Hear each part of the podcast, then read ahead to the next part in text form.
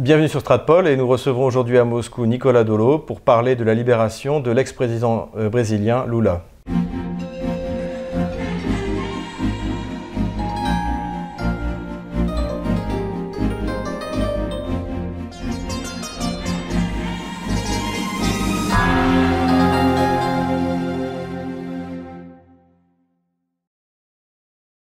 Nicolas Dolo, bonjour. Bonjour. Vous nous aviez laissé l'été dernier avec euh, euh, une analyse du Brésil qui était, euh, si je me souviens des, grandes lignes, baisse de la criminalité de 22%, donc une satisfaction vis-à-vis de l'action du nouveau président Bolsonaro. Et nous avions aussi laissé Lula en prison. il a été visité par son homologue français, je dirais son homologue dans, dans le gauchisme radical, Jean-Luc Mélenchon. alors, le, sujet général de cette vidéo, c'est de faire un peu le point. Mais déjà, est-ce que vous pouvez nous parler un peu de cette relation entre euh, le, gauchisme français et euh, l'extrême gauche euh, brésilienne? Cette relation, elle est née, en fin de compte, de la présence sur le territoire français assez, assez importante dès les années 60 d'exilés brésiliens. En fait, le régime militaire brésilien à l'époque était nettement moins virulent qu'un certain nombre de régimes euh, dans la région. Et euh, plutôt que de lancer les gens euh, depuis des hélicoptères, se proposait plutôt de les exiler. Certains sont partis aux États-Unis, mais beaucoup sont partis en Europe et en particulier en France. Euh, dont Fernand Henri Cardos qui, qui était un, des, un, des, plus, un des plus. Donc on a eu une diaspora, un peu comme on avait une diaspora polonaise au XIXe siècle, très hostile à la Russie. Et, et comme aujourd'hui d'ailleurs, oui, on a, des, on a différentes diasporas qui, interviennent dans les, de notre pays dans les, dans les affaires de leur. Exactement. Et, et, de fait, pour assez bien les connaître, je pense que 80% des Brésiliens d'un certain âge qu'on trouve encore aujourd'hui euh, en France, je parle de gens qui ont plus de 60 ans aujourd'hui, euh, sont issus de mouvements euh, de gauche ou révolutionnaires à l'époque, qui ont été gentiment poussés vers la sortie. Et une fois arrivés en France, ils ont massivement infiltré euh, euh, les, partis, euh, les partis de gauche, en, particulier le Parti socialiste et l'aile trotskiste du Parti socialiste en particulier. Est-ce que du, point de vue idéologique, aujourd'hui, par exemple, l'environnement de Jean-Luc Mélenchon, parce que son parti, la France Insoumise, c'est pas très, c'est pas, pas très, c'est plutôt postmoderne. Euh, c'est plutôt euh, anti-identitaire, euh, enfin multiracial, diversitaire, multi, multi tout.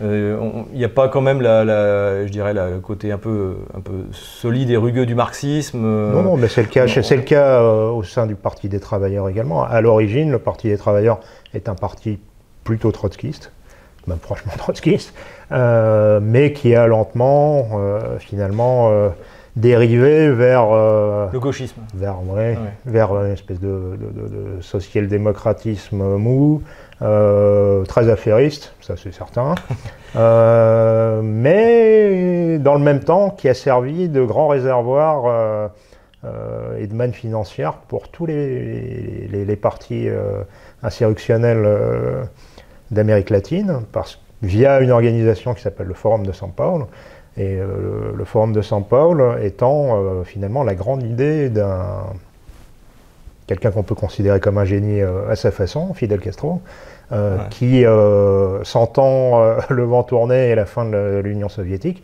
a eu l'idée de et a donné l'impulsion à, une organisation peu idoine, d'une espèce d'international socialiste latino euh, qui s'appelle le Forum de São Paulo et, euh, qui est aujourd'hui encore extraordinairement active en, Amérique latine. Euh, avant de, taper dans le vif du sujet, donc c'est-à-dire Lula libéré, la, présence de Trotsky en Amérique du Sud lorsqu'il quitte la France, il part en, Mexique. Il part au Mexique où il, il est assassiné par Mercader, dont on peut aller s'incliner sur la tombe à Moscou. Euh, est-ce que son, installation euh, en, Amérique du Sud a duré suffisamment longtemps? Et est-ce qu'elle a eu un impact idéologique? Est-ce que c'est un foyer révolutionnaire Non, ou, euh, le Mexique, non. même s'il a une, histoire assez particulière avec le. sachant que le Mexique a, très très très longtemps été dominé par, par un parti de gauche, le PRN, mais, très très très longtemps, mais de, gauche plutôt modérée, il vient de basculer dans une gauche à la Lula. Ouais, d'accord. assez étrangement, ça, ça, doit causer quelques crises d'urticaire du côté de Washington, je pense. justifier le mur davantage oui, oui, oui, mais, dans le même temps, le, bonhomme euh, semble assez pragmatique. Finalement, on n'est pas dans, on n'est pas, chez on n'est pas dans le fanatisme. Non, il s'est pas jeté euh, à corps perdu dans, dans une bagarre euh, contre, contre Donald Trump, manifestement. Donc, à voir. Revenons, revenons au Brésil. Donc, Lula est libéré. Est-ce que ça veut dire qu'on va avoir un Maïdan à Sao Paulo ou à Brasilia Est-ce que ça met en danger le pouvoir de Bolsonaro? Euh, et puis quel est aussi, parce que vous en avez parlé, le poids des juges Est-ce que c'est un coup des juges rouges comme on a en France qui est quasiment un, pouvoir vraiment. Euh, je vais essayer de prendre les, choses dans l'ordre. Euh, aucune démonstration, aucune manifestation de masse pour demander la libération de Lula ou pour s'en féliciter après coup. ça n'a pas été le cas il y a quelques années quand il a commencé à être inquiété et que le Parti des travailleurs tenait mieux la rue, les syndicats et certaines régions. Ça, c'est le premier point. Euh, pourquoi? Parce que les gens, y compris ces, vieux électeurs et, les vieilles poches de soutien au Parti des travailleurs, sont complètement dégoûtés de, et sont, et sont aujourd'hui parfaitement lucides de ce qui s'est passé. Euh, donc euh, Saint-Loula, le petit, le, petit père du peuple, c'est un, peu, un peu de l'histoire ancienne. ça ne veut pas dire qu'il n'a pas un pouvoir de nuisance. Et, et du reste, il, il ouvre sa bouche euh, à peu près quotidiennement depuis, euh, depuis sa sortie de prison. Et pour en revenir au, juge ou au juge rouge, il s'est quand même passé un truc assez extraordinaire. Au Brésil, euh, la chose suivante. Loin de, penser, de dire que tous les juges sont des rouges au Brésil, c'est pas le cas du tout. La plupart d'entre eux sont au contraire très régaliens, très légitimistes, ils font leur travail euh, parfois au péril de leur vie. Euh, on n'est pas en France. Bah, on n'est pas comme en France. Mais en haut, en haut euh, et au sommet de, la hiérarchie se trouve le, tribunal suprême. constitué de, gens qu'on appelle des ministres, qui ont été pour l'essentiel nommés sous les gouvernements Cardozo, Lula, Dilma Rousseff. Donc des rouges. Et ces gens-là ne pouvant pas finalement innocenter Lula, puisqu'il a été condamné en première instance, en deuxième instance, euh, ont finalement décidé non pas de changer la loi puisqu'ils ne le peuvent pas, c'est pas le Parlement, euh, mais de la modifier de manière rétroactivement à leur sauce, c'est-à-dire qu'ils ont considéré euh, que les condamnés en seconde instance au Brésil n'aurait eu à, partir de dorénavant plus l'obligation d'aller en prison. Ah, tout simplement. C'est une loi Lula. C'est une, loi spéciale, spéciale Lula qui, qui n'est pas sans conséquence non plus. Puisqu'il y a quelques dizaines de milliers de, personnes dans les, dans les prisons brésiliennes qui sont des condamnés en deuxième instance, euh, dont les avocats sont bien évidemment euh, empressés d'aller déposer des requêtes auprès de. Ah, mais donc c'est grave Bien sûr que c'est grave, c'est gravissime. C'est-à-dire que potentiellement, il y a quelques milliers ou dizaines de milliers de, de, voyous purs et durs, d'assassins en puissance qui, vont être libérés euh, grâce, à, grâce au sieur Lula. Parce que le, STF, le tribunal suprême fédéral, a, euh, adopté une jurisprudence euh, sur mesure pour Lula, qui n'est pas du tout innocenté. Lula n'est pas du tout innocenté oui, de quoi oui, que ce soit. c'est un comme beaucoup de gens le disent euh, au Brésil, c'est un, un condamné qui est libre. Mais alors, quelle était la réaction de Bolsonaro devant ce, déni d'application de, justice, en fait? Bah, C'est de faire plutôt. Euh, euh, il s'est plutôt abstenu de, il veut pas empiéter de commenter. Judiciaire, Il veut pas. Hmm. Vous voyez, au Brésil, je pense que j'en avais parlé euh, précédemment, les, pouvoirs euh, exécutifs, législatifs, euh, judiciaires ont leurs prérogatives et c'est très tranché. Donc il n'a pas, voulu, pas voulu commenter et surtout il n'a pas voulu. je pense que c'est plutôt une, bonne communication. Il a, refusé de, de s'abaisser à commenter la libération de celui qui considère comme un criminel de droit commun. Et qui est un criminel et de droit qui, commun qui en est un. Et alors, quelle, euh, quelle, est, euh, quelle est la situation aujourd'hui pour, euh, donc pour Bolsonaro euh, au niveau de la popularité, au niveau de... Et est-ce que, est que Lula peut être une menace pour lui du point de vue politique? C'est possible à, su- à supposer euh, qu'il ne retourne pas en prison euh, parce que le, le ministre de la Justice, Sergio Moro, euh, travaille dur à- à- pour essayer de faire passer ce qu'il appelle son paquet anti-crime, qui est un- une grosse une- et volumineuse réforme euh, euh, de la procédure pénale euh, visant à la simplifier et à faire en sorte que les criminels condamnés, y compris en deuxième, en deuxième instance, aillent en prison.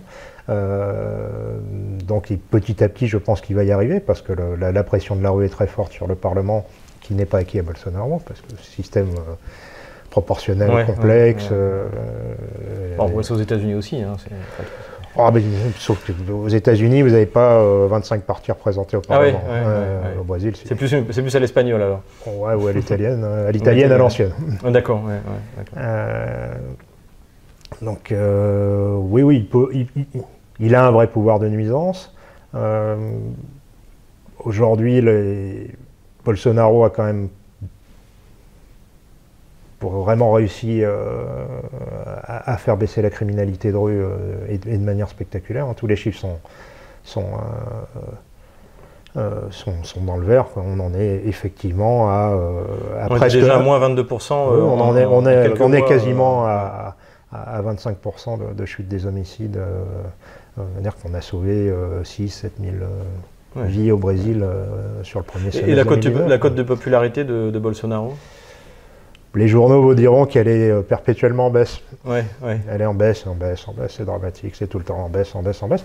Euh, Mais c'est comme Vladimir Poutine, il est passé de 80% à 64%. Donc c'était très grave. Et c'était très grave, ouais. C'était très grave, sachant qu'il est, est au pouvoir depuis 20 ans. Euh, donc c'est difficile à évaluer. Euh, forcément, les choses sont difficiles, notamment euh, d'un point de vue économique euh, pour le gouvernement Bolsonaro, euh, qui ne peut pas faire de miracle. Il hérite d'une situation et d'une gabegie Ouais. totale. Les chiffres dont on parle sont, sont- sont énormes. Ils sont en train de. Le gouvernement est en train de faire le maximum pour, pour remettre l'économie sur les rails, pour faire, euh, faire rentrer de nouveaux investisseurs, euh, notamment euh, ce japonais, saoudien, ouais, ouais. etc. Et Quelle est, le quelle est, la, quelle est la, la prochaine, la prochaine échéance électorale? La prochaine, ce sera euh, 2022, présidentielle. Oui, donc en fait, on a, on a encore le temps de voir venir. On a encore le temps Ouais. de voir venir. Il a temps de faire ses preuves. Oui, oui, et puis sur le, sur le terrain économique, euh, on, on peut être plutôt optimiste, même si aujourd'hui le Brésil euh, ne maîtrise pas tous les facteurs non plus, parce que euh, dans ce monde et dans cette économie globalisée, euh, le Brésil est bien sûr impacté par les cours du pétrole, est impacté par le- la guerre commerciale sino-américaine, est impacté par l'état de faillite permanent de l'Argentine, qui, qui s'en sort pas et qui s'en sortira jamais, euh, qui est, un- qui est- mais qui est un, voisin et un grand partenaire économique euh, euh, du Brésil. Ce propos vient de rebasculer à gauche.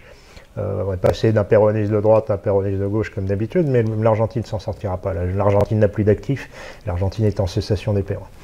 Euh, ils s'en sortiront pas et, euh, ça rend les choses un peu compliquées pour le Mhm. Brésil. Mais tout l'argent qui est en train d'être patiemment récupéré de toutes les organisations publiques, euh, la Banque nationale de développement, etc., et qui était, qui était euh, détourné, va être réinjecté dans l'économie, dans l'infrastructure publique, dans l'éducation, dans la santé, dans la sécurité Ouais. surtout. Et, euh, Ça, et- ça ressemble un peu à ce que Chavez a fait d'ailleurs à son époque, tout en étant de, l'autre bord politique.